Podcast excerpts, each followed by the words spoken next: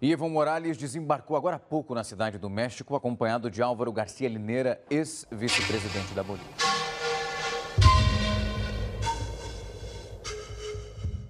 Olá novamente, ouvintes do podcast. Estamos aqui para falar de Bolívia com mais uma professora. Hoje eu recebo aqui no nosso programa a professora Sue Yamamoto. Eu falei certo? Não, é Sue Yamamoto. Yamamoto, desculpa. É, você pode se apresentar para a gente, Sue, por favor? É, posso, posso. Oi, tudo bom, Carlos? É, obrigada pela, pelo convite de participar no, aqui no, no podcast do IPACast. É, acho super legal o projeto de vocês, estou bastante feliz em colaborar com ele. É, eu sou Suei Yamamoto, é, eu sou professora é, no Departamento de Ciência Política da Universidade Federal da Bahia, né? Mas eu, na verdade, eu sou aí de perto de vocês, eu sou de Ribeirão Preto.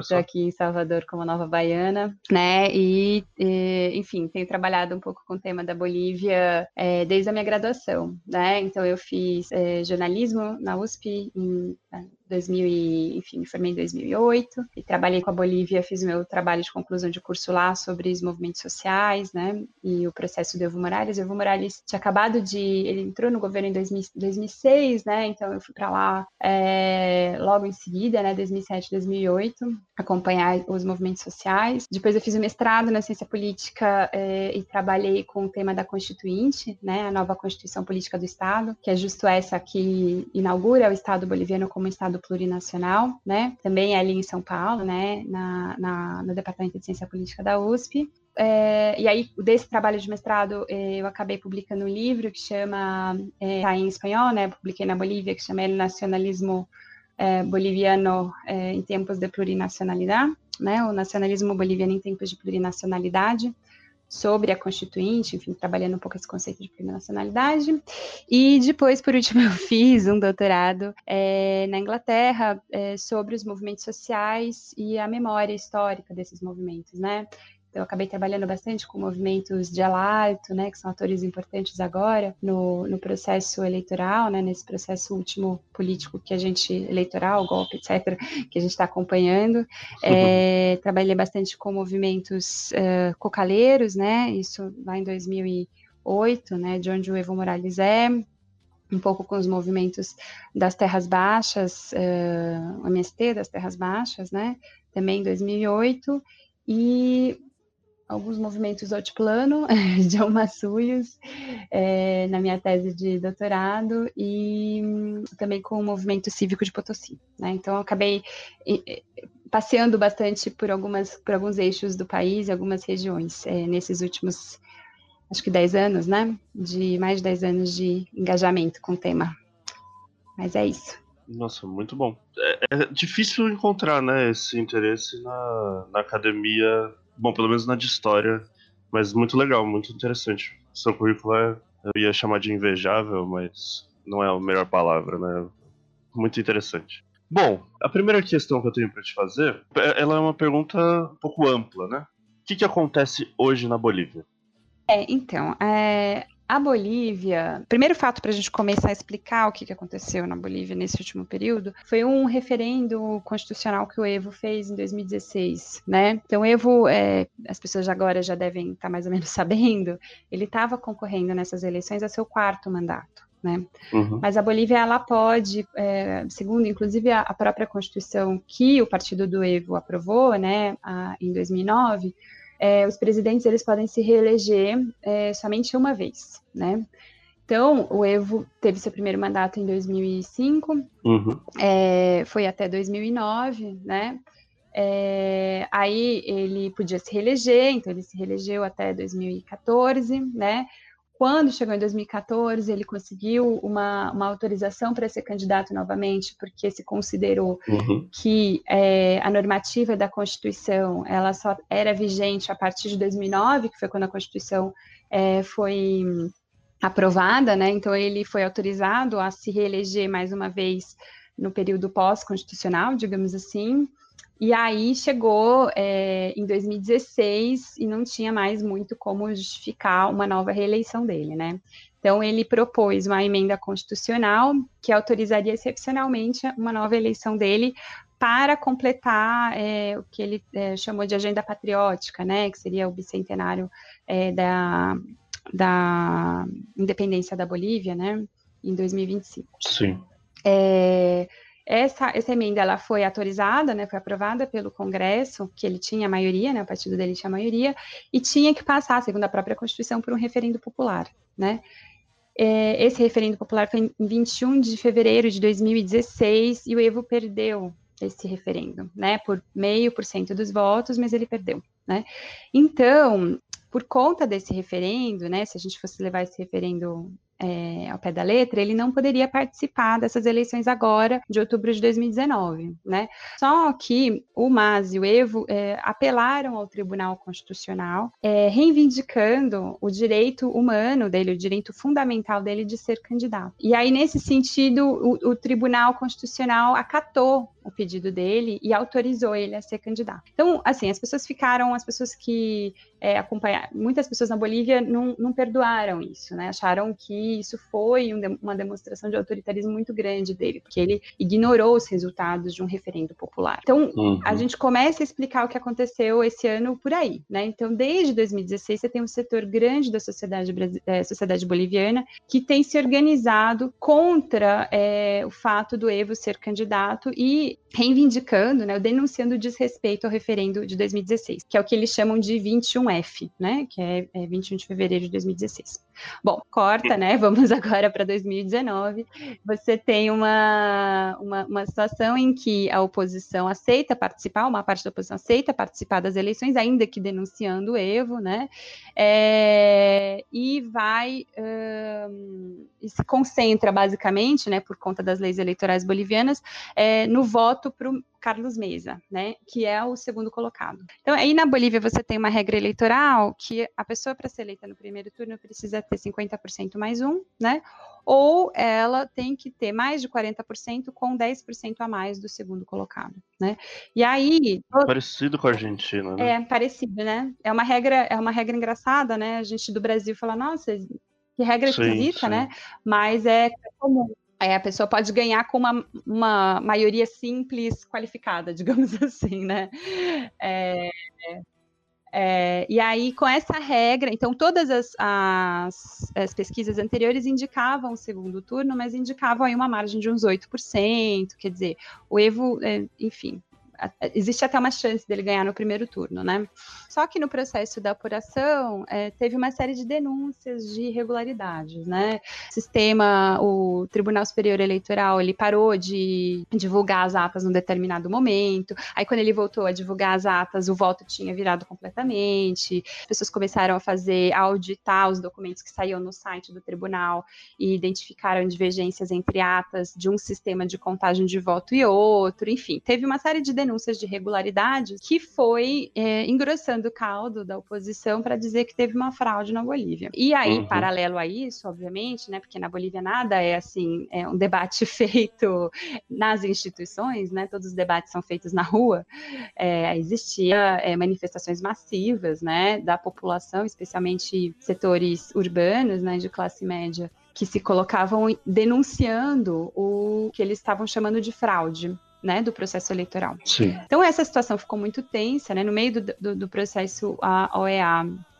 disse que soltou uma nota dizendo que é, deveria haver segundo turno entre os dois candidatos, porque a, a, a, apuração dos votos foi irregular, ou seja, uma nota bastante confusa também, né? Porque é, é de bom senso nosso falar, bom, se, se há irregularidade na eleição, não, você não tem que forçar um segundo turno, né? Se a irregularidade faz, na eleição, tem que novo, investigar né? a irregularidade, certo?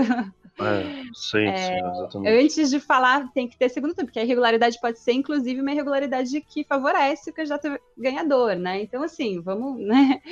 É, então, a nota era muito sim. esquisita, né? Mas como esses movimentos foram tomando as ruas e, e houve uma, uma grande é, manifestação e vários indícios de fato que haviam irregularidades muito sérias, é, o governo uh, do MAS né, é, decidiu então é, pedir para a OEA é, fazer uma auditoria das eleições, né? Porque o primeiro resultado eleitoral que o Tribunal Superior é, Eleitoral soltou foi uma vitória então do MAS.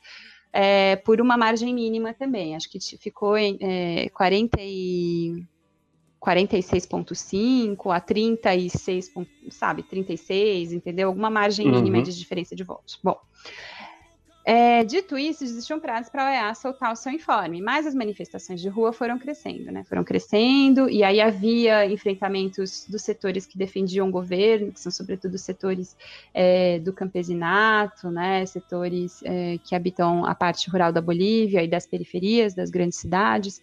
Então começou a ter enfrentamento entre esses setores e os setores que estavam é, denunciando que tinha havido uma fraude. A polícia foi se desgastando. No meio do processo, a polícia se amotinou né?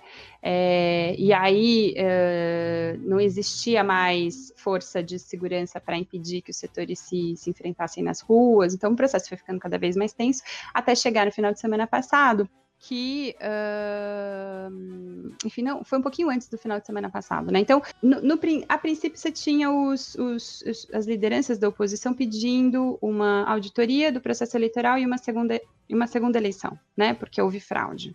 Né? Então, isso era um pedido do Mesa, por exemplo, que foi o candidato do segundo, é, que ficou em segundo lugar e tal. Uhum. Ali para o começo de novembro, surge uma nova liderança desse processo de oposição, que é basicamente focado na figura do Camacho, que, que a gente pode falar um pouquinho mais dele mais tarde, que começa a pedir a renúncia do Evo. Né? Então, essa pauta da renúncia do Evo não estava no início, não estava junto com as denúncias de fraude inicial, inicial, iniciais do processo, entendeu? Só que ele começa a pedir a renúncia do Evo, a polícia se amotina, a polícia também começa a pedir é, a renúncia do Evo, né? E o processo vai se intensificando. No processo, nesse final de semana, a OEA adianta a nota que ela ia é, soltar num prazo posterior, né, e solta um relatório parcial confirmando que havia irregularidades indicando uma nova eleição, né? Essa nota do EA, então, desencadeia uma série de coisas, né?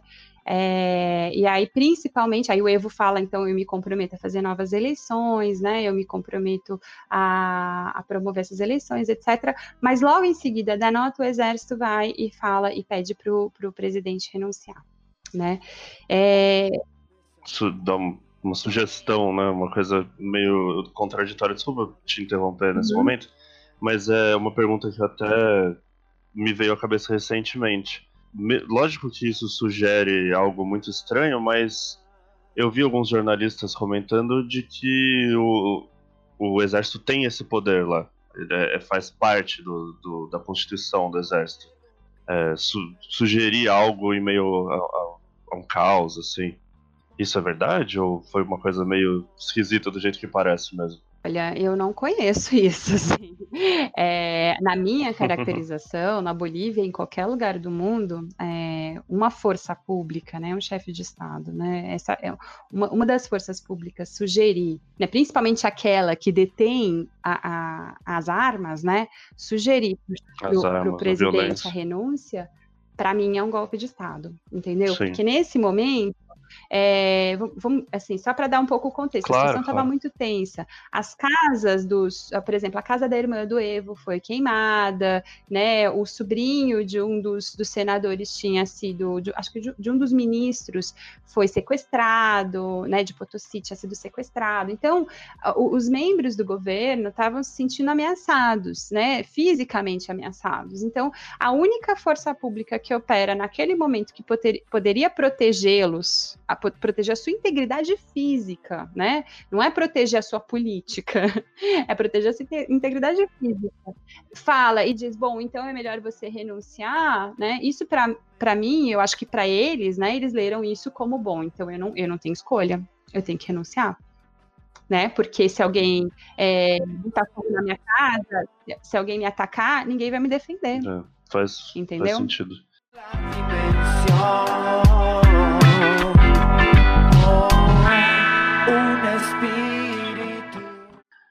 Então, é, isso já é um spoiler da, da sequência aqui, né? Eu ia te perguntar exatamente isso, se se pode ser considerado um golpe, mas se você quiser terminar de fazer o contexto e depois explicar um pouquinho do porquê que você acha que é um golpe, fica à vontade.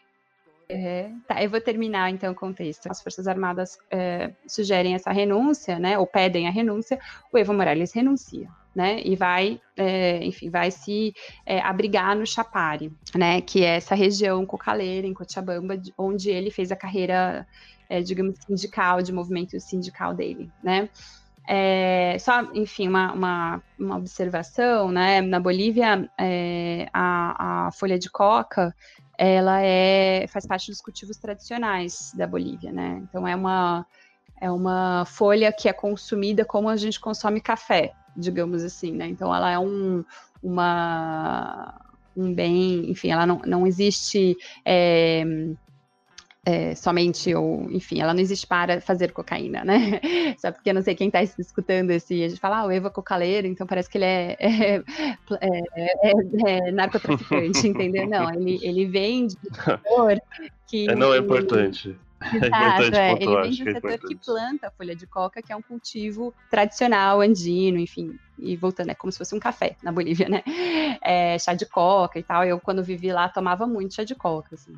É, bom, então voltando aqui à a, a, a, a, entrevista, né? Então o Evo vai para essa região cocaleira que é do Chapare é, e fica é, protegido, né, entre os seus ali, né?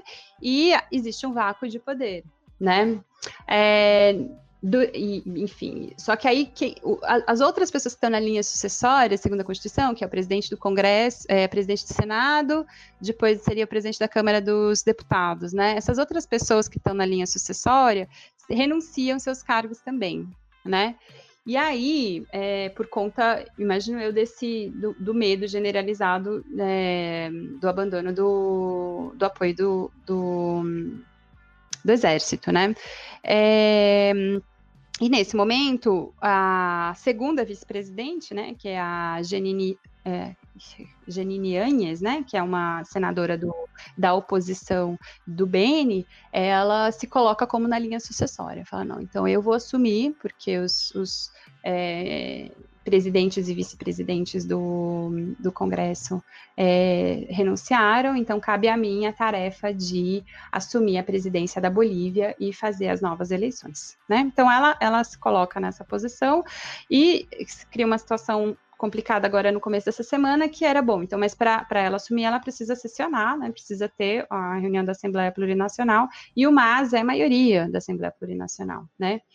E aí você tem duas interpretações, né? Você tem a interpretação de que ela está de fato na linha sucessória e não precisa ter nenhum tipo de sessão é, da Assembleia Plurinacional para que ela tome posse, né? E existe a interpretação de que para que ela tome posse precisa ter uma sessão com quórum, né? Da Assembleia Plurinacional, né? E os então isso não está na Constituição. Esse, essa é a questão. É, é uma situação sui generis. Então, a gente pode interpretar a Constituição no sentido de ela sim estava é, na linha sucessória, então ela sim tem o direito a, a é, enfim, assumir a presidência, né? É, porque ela estava na linha sucessória, isso independe da sessão ter quórum ou não ou você pode interpretar que não, na verdade, é, como não houve essas é, as presidências estavam vazias, né, essas pessoas é, é, renunciaram, caberia então a sessão indicar ou votar numa nova presidência, né? Então o Congresso teria que sessionar, né? Indicar uma nova presidência é, para que essa pessoa então fosse é, presidente, né? Então assim existe toda essa complexidade e os deputados do MAS, aí não se sabe, mas eles dizem que eles não estavam conseguindo chegar ao Congresso. Roupa, nena,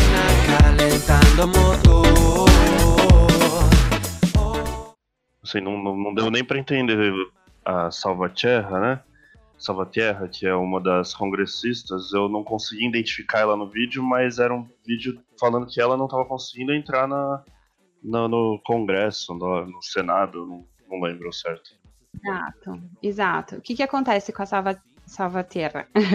Salvaterra. Ela, ela era a, a, a presidente sim, do Senado, sim. né? Então, segundo a linha sucessória, era ela quem deveria assumir depois o Evo. Só que quando o Evo é, renunciou, é, ela também renunciou ao cargo de senador. Entendeu? E aí também existe uma discussão, mas o, o Senado, porque com o presidente você pode. É, no caso do presidente, existe a, a, ideia de que o presidente renuncia e a Assembleia, o Congresso, tem que aceitar a carta de renúncia dele. Hum, entendeu? Entendi. Isso é um fato novo Agora, mesmo. Entende? Exato, isso está presente, né? Tanto que, é, no caso da. O que a, a Anhes ar, argumenta é que o Evo, como ele foi para o México, ele abandonou as funções. Entendi. Entendeu? Então não precisava, é, não precisava analisar ou, ou, como se diz, não, não precisaria é, aprovar a renúncia dele no Congresso. Isso também é uma discussão, entendeu? Porque muita gente fala, não, tinha que ter aprovado no Congresso. E a mesma coisa com os deputados e senadores, né? Ela falou que renunciava, né? Mas a renúncia dela não foi aprovada no Entendi. Congresso. Entendeu?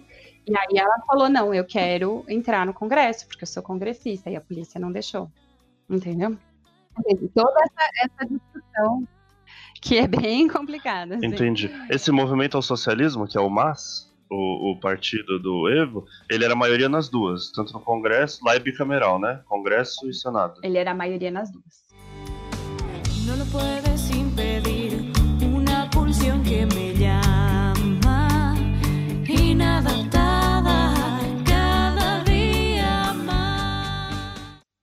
nas duas, uhum, entendi. Uhum. Bom, sendo assim, num, num movimento totalmente discutível, como você colocou, então dá pra gente analisar a partir da ideia de golpe. É isso, assim, eu acho que vamos, se a gente considera que o fato do é, o fato do próprio exército ter é, pedido é, a, pedido a renúncia do Evo é um golpe, se a gente considera isso, então tudo que vem após isso também é ilegal, uhum. né? É, porque né, a renúncia do Evo não é uma renúncia, a renúncia do Evo é golpe, entendeu? Sim. Então, assim, também isso, isso já, se você já considera que é golpe, então tudo que está acontecendo depois também não tem muita legalidade, né? No caso da Anhes, é, eu acho que o que o, que o Mas estava é, tentando construir era voltar, né, é, voltar ao, é, ao, a legislar na Assembleia Plurinacional para conseguir indicar um presidente, né, que fosse é, do partido deles, né, para tocar esse processo eleitoral. Né? Só que aí eu acho que eles não esperavam, né, que ela, é, enfim, fizesse essa interpretação da Constituição e se autodeclarasse presidente, Sim. né? Agora, o Tribunal Constitucional Boliviano reconheceu a, a Inês como presidenta, né? Ah, como constitucional. A, a, a, sucessão ele reconheceu. Só que é o mesmo Tribunal Constitucional que reconheceu que o Evo podia ser candidato pela quarta vez, né? Então, assim, não é um Tribunal Constitucional. É, então, é isso que eu curioso. Isso me chamou a atenção. Uhum. É, a minha interpretação disso é que eles não estão querendo é, brigar com ninguém, entendeu? Para ser é, bastante é, eufemística, né? Eles estão é, ali para servir o governo que tiver que servir. Não quis né? mostrar mais. Se você quiser, você quer ser presidente, você tudo bem ser presidente, tá tudo bem, entendeu? Não tem nenhum problema. Assim. Eu, eu vejo assim como uma demonstração de que de fato esse tribunal não é um tribunal é, autônomo, uhum. né? Já havia antes com a decisão deles é, apoiarem a quarta, é, é, a quarta candidatura do Evo, já via isso como uma falta de autonomia, e agora, nesse caso, assim, para mim se comprova, né? Entendi. né? Eles não têm, eles não, não é que eles são comprometidos politicamente com o projeto, eles é, simplesmente estão ali para servir os mais poderosos, Sim. assim, quem tá no poder. E de alguma forma isso mostra que o Evo perde alguma força, não só por causa disso, né? Ele rachou alguns movimentos que seguiam com ele há, há muito tempo, é, parte de quem tá silencioso, né? Tirando. Tem uma galera, obviamente, muito a favor. Galera não é a melhor palavra, mas vários movimentos, né? Principalmente o pessoal de El Alto e, e os movimentos indígenas que tão, têm tomado La Paz, pelo menos em vídeo, né? O que a gente vê. mas muita gente que estava próximo dele ou está silencioso, esperando o que vai acontecer, ou realmente já está em oposição. Mas, de qualquer maneira, é, Uhum. aqui a gente está trabalhando com a hipótese de golpe, e aí, independente de ser um golpe ou não, é, o que me parece que quem regi, o regente disso foi é, o, o aquartelamento, o objeto disso foi o aquartelamento do exército, das polícias, que ignoraram é, movimentos muito sanguinolentos. Mas o que o que caracteriza agora é, é, possível dizer que esses movimentos mais afoitos, mais sanguinolentos, mais aguerridos, liderados pelo, por exemplo, pelo Luiz Fernando Camacho, é, eles estão tomando força agora? Eles que são o rosto desse, desse golpe, digamos? Ou não? Está ainda muito difuso? No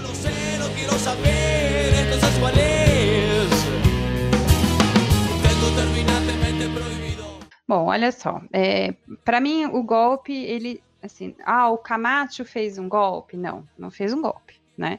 O golpe ele se caracteriza pelo fato de que o exército pediu a renúncia do Evo. Ponto, acabou. Entendeu? Entendi. Isso é o, a- o assunto do golpe, né? O Camacho é uma liderança é, da cidade de Santa Cruz, ele não é um político, ele não estava concorrendo às eleições, ele é, é que a gente chama de movimento cívico, né? Então, movimentos cívicos são movimentos de característica regional, né? Então, é como se fosse o movimento regionalista de São Paulo, como se fosse o movimento regionalista aqui da Bahia, né? É, então, eles reúnem todas as, as instituições é, dos movimentos locais, né? Só que aí essas instituições entram tanto é, sindicatos, movimentos sociais, quanto câmaras empresariais, né? É, são é, movimentos amplos, digamos, que se unificam pela região, né? É, que é uma coisa única da Bolívia, né? Porque a gente não tem isso aqui, ah, né? O movimento cívico da Bahia vai reunir o empresariado com os trabalhadores e todo mundo, não, né? Então, é, é, isso é uma coisa bastante única, né? E aí você tem, por exemplo, em Santa Cruz, o movimento cívico que é muito pautado pelo empresariado, né? Tanto o empresariado é, que, que ganha é, com os negócios do gás, né, do gás natural, porque é, boa parte dos poços de, de, de extração de gás natural estão no departamento de Santa Cruz, que fica no Oriente, ali com fr fronteira com, com o Brasil, perto de Corumbá, né? É, quanto é, setores da agroindústria, né? Então, é, assim como Mato Grosso, né, alguns outros, o mesmo interior de São Paulo, Goiás, etc. Essa região na Bolívia é uma região de agroindústria, então tem, tem muitos é, é, fazendeiros de gado, tem muita produção de soja, muita produção de açúcar, né? Tá tudo nessa região. Né? Então, esses setores são muito fortes no movimento cívico de Santa Cruz. Né? E o Camacho, que é representante, né, ele vem da, do empresariado crucenho, né, que é de Santa Cruz, ele vem desse setor empresarial, né, que é diferente, por exemplo, do Pumari, que é o, o líder do movimento cívico de Potosí, né, que é uma figura Uhum. que tem trajetória no movimento sindical.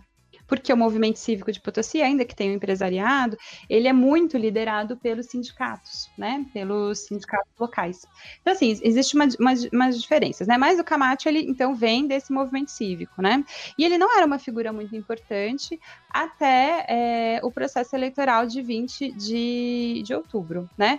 Nesse processo, quando as pautas da oposição começam a se radicalizar, né? Então, primeiro a oposição quer segundo turno, depois a oposição quer novas eleições, né? Quem deu o truco foi o Camacho. Ele falou: não, a gente quer renúncia do Evo, né? Acho que foi lá para o dia 4 de novembro. Então ele vem com essa pauta bastante, é, bastante radical, né? Porque estava sendo proposto até lá. Potosí, o movimento cívico de Potosí apoia isso e ele fica ali durante toda a semana falando: bom, então eu vou entregar para o Evo a carta de renúncia, eu vou lá no Palácio Queimado, vou entregar para ele a, a carta de renúncia, entendeu? E isso mobiliza o país e radicaliza o movimento, né? E aí, o que, que acontece? No, no, domingo, no dia da renúncia, o Camacho de fato consegue chegar em La Paz, ele consegue, e com o apoio da polícia que está amotinada, porque as pessoas de El Alto são contrárias a ele, né? E o, e o aeroporto de El Alto é o, é o aeroporto de La Paz, então ele tinha que chegar naquele aeroporto. Então, com o apoio da, da polícia amotinada, né? Ele, ele chega em La Paz e é escoltado pela polícia é, até a sede de governo, né? Até o Palácio Queimado para entregar a carta, né? Quem recebe ele lá, para além dessa escolta da polícia que ele tem, é o Carlos Mesa, que era, né? Até pouco tempo a principal figura que organizava a oposição, porque ela era, foi, foi no segundo turno que ficou em segundo lugar, né? Então, assim, isso acontece no domingo que o Evo é, renuncia, né? Então, o Camacho, nesse momento, ele se torna a principal liderança da oposição. Nesse momento, tudo que ele fala, eu não sei se você acompanhou os twitters, depois ele deu uma acalmada, assim, agora no domingo, ele, ele, ele tweetou que era para ter uma junta de notáveis que, que ia governar o país. Ele tweetou que todas as, as, figuras políticas do MAS, do governo, os ministérios, etc., é, tinham que é, renunciar, iam ser investigados, iam ser presos. Né? Ele tweetou que tinha uma ordem de prisão contra o Evo Morales, entendeu? Ele foi tweetando uma série de coisas, né? Parece é, a gente aqui do Brasil né, lembra de é, algumas figuras, né, que gostam de é, governar por Twitter. Mas, enfim, é, ele foi tweetando uma série de coisas que dava a impressão que ele estava, de fato, né, pautando a ação da polícia, né? Então, assim, ele vira, é, ele vira a principal interlocução da, da oposição nesse momento né? E aí ele não é qualquer figura, né? Não é só que ele é uma figura do empresariado tradicional, de direita, de oposição. Ele é uma figura ultra religiosa. Né? Então, quando ele fala, ah, o Evo Morales, ele precisa ser é, ele vai ser investigado, ele vai ser julgado, né? Ele não fala isso por um, uma questão de que ele cometeu algum crime, né? Ele fala, não, ele precisa fazer isso porque a justiça divina de, determina isso. Entendeu? Então, ele reivindica a justiça divina. Quando ele chega no Palácio Queimado, tem uma série de coisas muito simbólicas que acontecem nesse momento, né? É, um apoiador dele na porta fala: a Pachamama não vai mais entrar aqui nesse palácio, agora só Deus entra nesse palácio. A Pachamama é uma, é uma entidade é, andina, né? Uma é, entidade andina muito importante religiosa. É, as pessoas queimam a Uipala, que é essa bandeira dos povos andinos, que é muito importante. E esse, esse pega, bom, é, o golpe é liderado, ou seja, o movimento é liderado pelo Camacho. Bom, agora a gente tem uma nova presidenta, né? Ou que está sendo questionada, tá, não sei quanto tempo ela vai ficar lá, mas enfim, teoricamente, na Bolívia, é ela que está dando as ordens para o exército, para a polícia e tudo mais, né? É, ela tem como ministro de, da, da, da, presidência dela o advogado do Camacho. Né? É, então, assim, ele, é, a, a, rede dele, que é um advogado que, por exemplo, defendeu um grupo de estupradores lá em Santa Cruz, por exemplo, entendeu? É um advogado que tem uma, uma posição é, super contrária ao aborto, entendeu? Enfim, é uma, uma, uma figura bastante complicada, né? É, e que é vice, que, que é ministro da presidência dela agora. Então, assim, esse setor representado do Camacho, ele está agora no governo. Ainda que ele não, o Camacho não esteja exercendo nenhuma é, função pública, esse setor está no governo, né?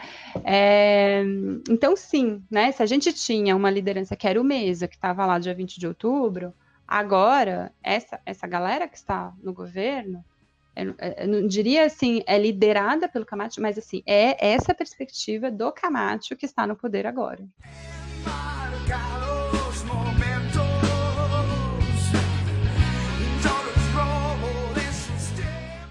Entendi. Fazendo uma síntese de tudo que, que foi dito aqui, que a gente conversou, então foi um golpe, e embora não seja um golpe é, liderado completamente pelo Luiz Fernando Camacho, ele vira uma figura central, e, e agora é uma figura central, inclusive, do governo.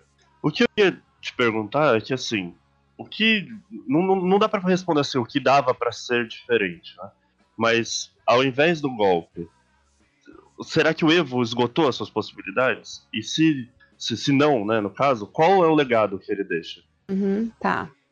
Bom, eu acho que o Evo é, é responsável, né? Como eu queria, é, como a gente conversou no começo, o Evo é responsável por é, parte desse processo, uma parte considerável desse processo, né? Principalmente certo.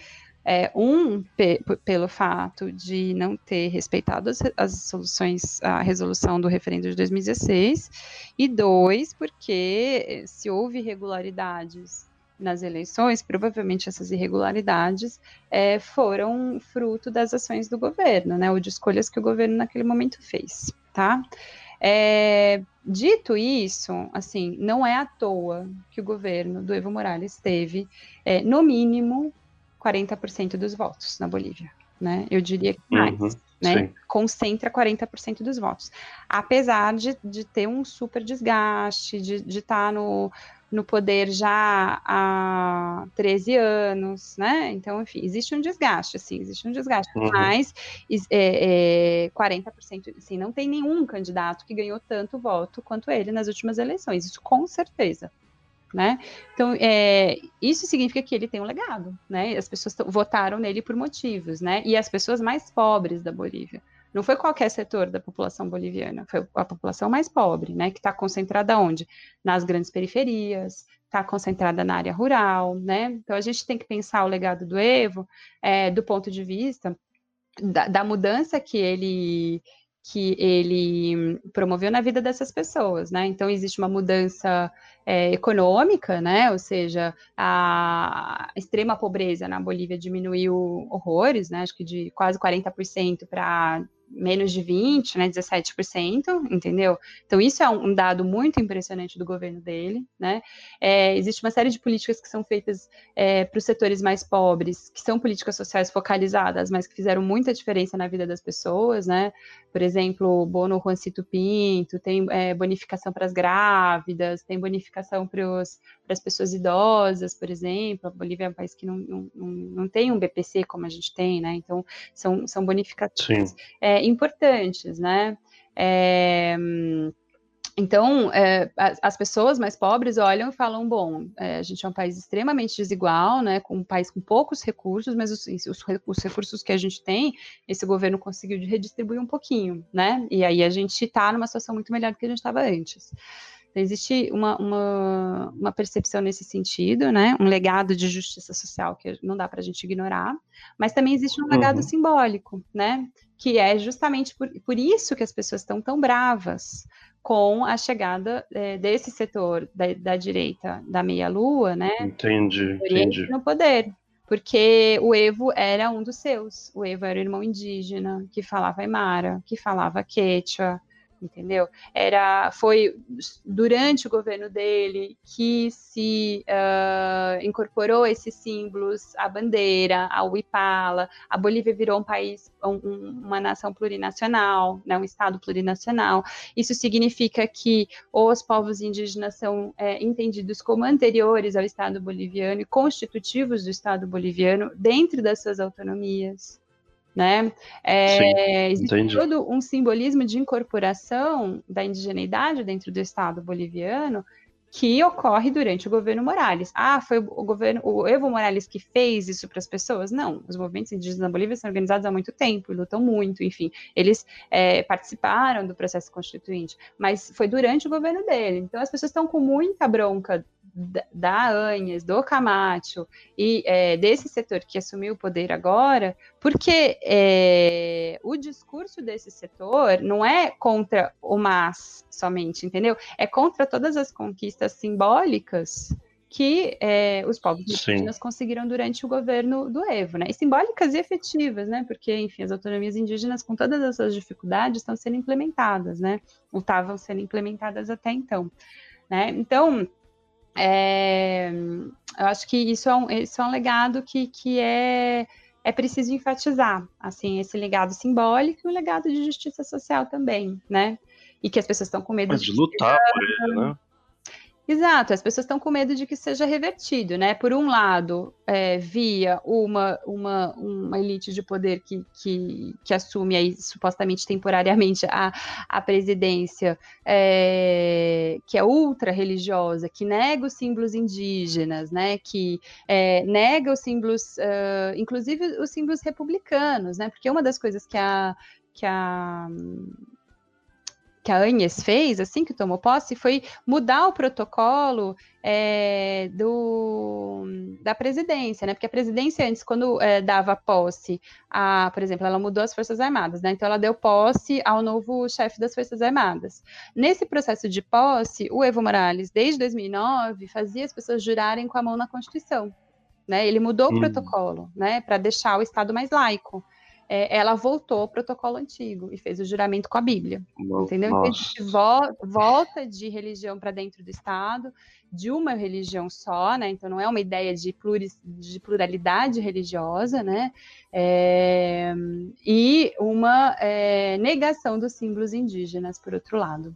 Né? Então, as pessoas estão muito bravas com isso e também estão muito bravas é, com a possibilidade de perder o pouco de redistribuição de justiça social que o governo Evo fazia, né? Não foi um governo revolucionário, assim como no Brasil a gente não teve governos de esquerda que, nossa, super redistribuíram a renda e tal, mas tinha, conseguia ter uma postura um pouco mais avançada com relação à extração, assim, a, ne- a negociação com as multinacionais na extração dos recursos naturais na Bolívia, né? Então, prova disso é a renegociação dos royalties dos hidrocarbonetos que houve no início do governo, né? Que eles chamavam de nacionalização dos do gás, que aumentou muito os cofres públicos bolivianos, e aí ele teve um pouco mais de folga para fazer Uhum. política social, que a direita neoliberal que o antecedeu não vinha fazendo, né? Então, essa outra direita que, que o antecedeu não, não, não fez essas renegociações. É, ou não era avançado o suficiente para a pauta que havia naquele Sim, momento, sim. né?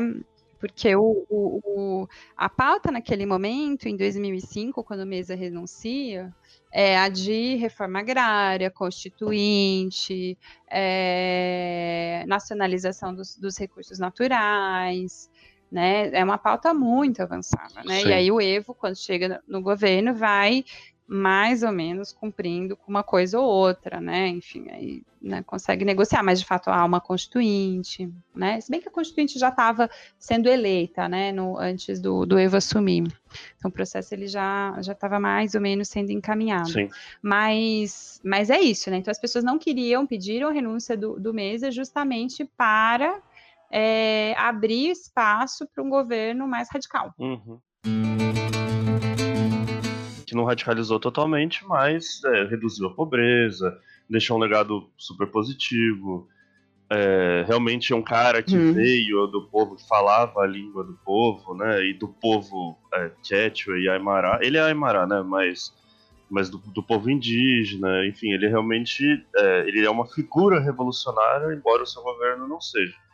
De alguma maneira, Uhum. né? Mas também, né, por outro lado, de alguma maneira, ele foi um cara que deu algumas declarações um pouco estapafúrdias. E só que um pouco do, do, do, do seu, da sua falta de manejo em relação a pôr um, um, um sucessor, pensar uma política posterior à, à figura dele, né, também é uma falha que acabou trazendo é, essa extrema direita, digamos assim, ao debate político, a, a ter motivos, né? Deu munição para eles e o que me parece no fim das contas, me encaminhando para a pergunta final, é que o Mas ele ficou um pouco perdido nisso, né? É, e, e, por exemplo, porque se ele disser que se ele conseguisse entrar, né? Se, os integrantes do MAS que supostamente não conseguiram entrar, conseguissem entrar e conseguissem, sei lá, digamos, é, eleger por quórum um, um, um de seus parlamentares, né, ou seja, a presidente do, do Senado, ou qualquer outro, eles acabariam aceitando a renúncia também, né, do Evo. O Evo mesmo hoje, hoje dia 14, deu uma, uma entrevista falando que voltaria pro, pro Chile, não, desculpa, pra Bolívia para pacificar a Bolívia, não necessariamente para ser candidato. Então, tá, tá havendo uma certa autocrítica, né, do Mazari, de não de, de se entender como um, um, um peão perdido e talvez agora, como que a gente pode dizer, né, que qual que é o futuro da Bolívia? Eu sei que é uma pergunta meio é, complicada, Uhum. mas é, você consegue ver rumos assim diante disso? Difícil, né? É muito difícil saber o futuro da Bolívia. É, mas o, o que eu acho que dá para apontar, eu acho que você tem razão ao, ao dizer, bom, é, o problema do MAS é que isso é um, um problema que se estendeu durante o governo todo dele, é que o Evo, ele nunca, é, MAS, ele nunca assumia que ele tinha errado antes das coisas ficarem sérias demais. Entendeu? Uhum. Então, assim, ele só voltava atrás quando é, o movimento é, que, que o está é, questionando publicamente é muito forte. Entendeu? Então, isso aconteceu, por exemplo, no Tipnis. Então, quando a, a crítica ao Tipnis começou a ficar muito forte, muito pesada, aí o Evo voltou atrás. Ah, não, não vou fazer a lei e tal. Aí deu um tempinho, deu uns, uns anos e foi lá e aprovou a lei. Né? É, é, o Potosí. Potosí é a mesma coisa, né? Potosí, o Evo, em diversas ocasiões, ignorou, assim, absolutamente a petição de Potosí. Né? Então as pessoas se sentiam muito traídas, porque, é, diferentemente de Santa Cruz, Potosí é um departamento que em 2000 e, em, em várias ocasiões deu voto assim massivo para o MAS. Então, o MAS era forte no departamento, né? E, e com essa, essa forma de ignorar as petições, de desqualificar né, os pedidos que esses setores estavam fazendo ao governo, ele foi perdendo apoio, né? Então, eu acho que na eleição aconteceu uma coisa parecida entendeu? Ele foi até o limite. Uhum. Ele, ele esgarçou Sim. até o limite. Só que aí não, chegou no momento que já não conseguia mais voltar, entendeu? Chegou no momento que a negociação com a OEA, a, os, os outros atores que se colocaram como mediadores já não eram tão mediadores como ele achava que eram, entendeu? Então ele teve que é, quando ele retornou já era tarde demais, entendeu? Quando ele fala, não, vamos fazer novas eleições. Não, eu, eu não vou ser candidato. Não, eu faço tudo o que vocês quiserem, mas assim, já era tarde demais, entendeu? É, Sim, sim. porque a dinâmica na Bolívia é muito intensa, né? Então, acho que isso, isso foi um problema, e é um, foi um problema recorrente do governo dele, né? Recorrente, assim, a, a, a gestão das crises, no início delas, foi muito insuficiente, assim, era muito, é sempre você é meu inimigo, é, vocês estão atuando para a direita, entendeu? É sempre muito desqualificadora.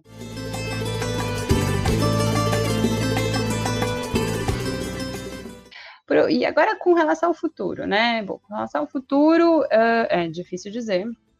Eu diria que existem coisas que são mais preocupantes do que outras, né?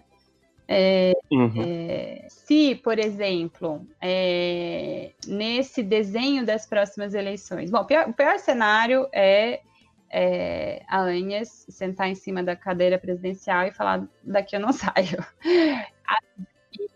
Ela fazer isso, mas não é impossível. É, não, com certeza. é.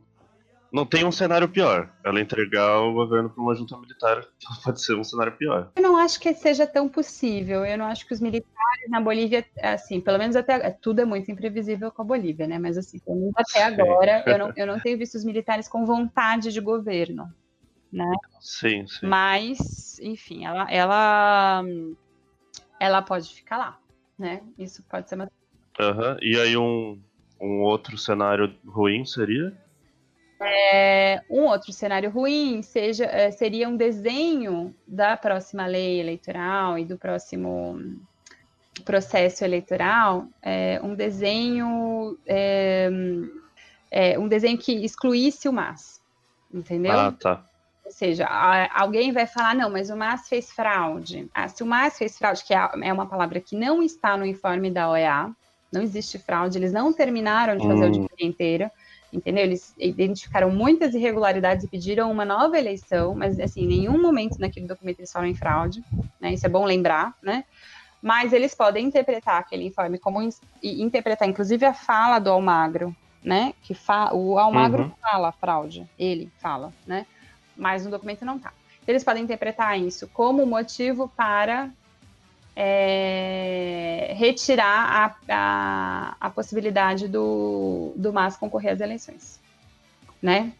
Então aí a gente tem um- talvez um caso parecido com o Brasil, né? Enfim, ou seja, você tira do jogo o, principal interlocutor, o, o principal ator político, né? É, de maneira autoritária, né? Então isso seria muito grave, porque o MAS hoje representa 40% dos votos na Bolívia, né? É, eu acho difícil. Então, o melhor cenário para o Evo Morales seria se eles pudessem, né? Se eles interpretassem a, a lei eleitoral como uma lei é, enfim, como interpretassem o, o processo como bom, o processo eleitoral teve irregularidades, mas a inscrição das chapas não foi regular, então, portanto, nós vamos fazer as eleições com as chapas que foram inscritas, né? Então, o Evo Morales poderia concorrer nesse sentido às eleições, né? É, de novo, né? Então, acho que esse seria talvez o um, um, melhor cenário para o MAS nesse, nesse momento, assim. Só que eu acho que isso isso, eu acho bem difícil isso acontecer, porque as pessoas estão uh, reivindicando o referendo de 2016, né? Então, o, o Morales uhum. o referendo, ele não pode ser candidato de novo, enfim. Então, assim, existe essa tensão, né? Se você aceita as chapas que foram inscritas na eleição anterior, o Evo Morales e o Lineira podem participar. Se você não uhum. aceita chapas, talvez você abra o caminho para uma reformulação da lei eleitoral e aí todo mundo, outros atores vão poder se inscrever. E aí você. Uhum. Tipo o Camacho, né? Tipo o Camacho, né? Tipo várias uhum. outras figuras que estavam nesse processo cívico que não eram candidatos, que agora vão poder ser candidatos, entendeu? E também abre a possibilidade de caçar o MAS por uma suposta fraude eleitoral. Entendeu? Então, assim, não tem nada definido, então vai depender de como é que o jogo político vai começar a se estabelecer agora na Assembleia Plurinacional, né? É, a, a, o MAS legislou ontem de madrugada, não sei se acompanhou isso. Eles acabaram de eleger. Não acompanhei. Acabaram de eleger o presidente da Câmara dos Deputados, Sérgio Choc. Olha só, não sabia. Não. Então, assim, eles estão se compondo, né? Então, estão se colocando. Eu não vi nada, né? Eu fiquei fora do, das notícias por um, nas últimas horas, assim. Não vi nada com relação a eles questionarem diretamente, a, assim, eu sei que o Evo está questionando, mas não vi nenhuma iniciativa do, da Câmara dos Deputados até agora em questionar a ANHAS, né? Mas é possível que haja. Uhum. Eu não sei exatamente quais, quais. Eles devem estar medindo as estratégias deles agora, né? E aí existe isso, né? Existe o jogo que está ali na, na, Assembleia, na Assembleia Plurinacional, mas existe o jogo das ruas, né? Que é um pessoal que não estava nas ruas antes, né, principalmente esse setor de elágito massivo, não estava presente nas ruas antes, e que agora está nas ruas, é, eu vejo, né, minha, minha visão, não tanto para falar volta Evo Morales, é, ou foi um golpe, entendeu? Mas para dizer que essas pessoas no governo a gente não aceita. Eu não entendi, meio uma, uma assim, olha, tudo, né? Assim, a questão é, a gente não aceita um governo da meia lua, a gente não aceita um governo que não foi eleito, a gente não aceita essas pessoas no governo. Isso não, não existe possibilidade disso acontecer. E os movimentos de El Alto, acabei de, enquanto a gente falava aqui, eu até abri o Twitter para ver se tinha alguma coisa. Uhum. Os movimentos de El Alto estão lá fortemente em La Paz, né? E, assim, ocupando todas as ruas. Aí tem que ver que governo que consegue pacificar essa rua, né? Muito difícil pensar isso, né? Exato. Agora a Anhes tem o apoio da polícia e do exército, né? Uhum. Então, teoricamente, ela pode reprimir esses movimentos. Mas se ela reprimir, vai ficar muito feio para ela, né? Porque toda a desculpa do exército era, aí eu não vou sair uhum. na rua porque eu não quero reprimir as pessoas, né? Exatamente. Enfim, então tá uma situação tensa. Agora, é Elato, quando vai pra rua, vai pra rua entendeu? Vai para a rua, vai, vai tentar entrar no Congresso, vai, enfim, porque eles não reconhecem é, esse governo. Né? Assim como o, a oposição não, não reconhecia o Evo e queria que ele renunciasse, Elarto vai para a rua para uhum. tipo, que a Anhas renuncie. Então, existe o jogo que se joga dentro da Assembleia Legislativa, mas rua. a gente não pode esquecer que a política na Bolívia tem se definido na rua. Uhum. Entendi. É, não, mas uh, eu acho que uh, os caminhos que você mostrou possíveis são esclarecedores, de verdade, assim. De, de entender, porque no fim das contas, o que me parece, olhando como um leigo, que mais cedo ou mais tarde o Evo vai ter que voltar, mesmo que ele ponha o rabo entre as pernas, ou que ele seja malandro o suficiente, e para tentar conversar, porque vai, como que vai tirar esse povo da rua, né? É, me parece ser a única saída. Por isso que ele tá apelando pra ONU e pra Deus do mundo, para tentar voltar e conversar, né? Que querendo ou não, ele ainda é o líder legítimo de uma parcela grande da população, como você colocou. Mesmo que ele tenha culpa em tudo isso e, e etc.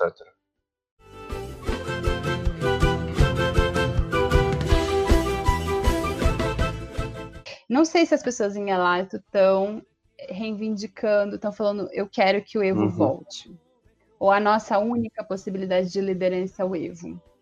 Eu não sei se eles estão falando isso, Uhum. entendeu? O que eles estão falando é que nesse processo eu não aceito que vocês façam uma revolução pela democracia no país e que a gente acabe terminando com é, esses setores da direita mais golpista boliviana, né? Porque setores da meia-lua têm tradição em, em, é, em ações golpistas, né? Enfim, no começo do Evo Morales eles tentaram Sim. alguns, né? Esses setores da, da- da direita mais golpista é, boliviana estarem no poder agora. Entendo. Você entende? Então, o que as pessoas estão reivindicando é isso.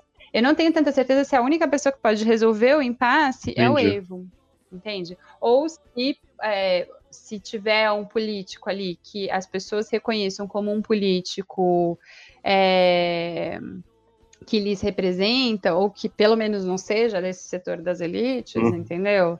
Isso talvez acalma, acalmasse as pessoas, né? Então, é, é, o Evo Morales é um ator político, ele não está desaparecido do cenário, obviamente ele está tá lá, né? Está interferindo na política boliviana com certeza, está jogando ainda, né? É, mas eu, eu, eu acho que a esquerda, es- esses setores que de Alto, por exemplo, eles eles estão na rua por motivos mais amplos.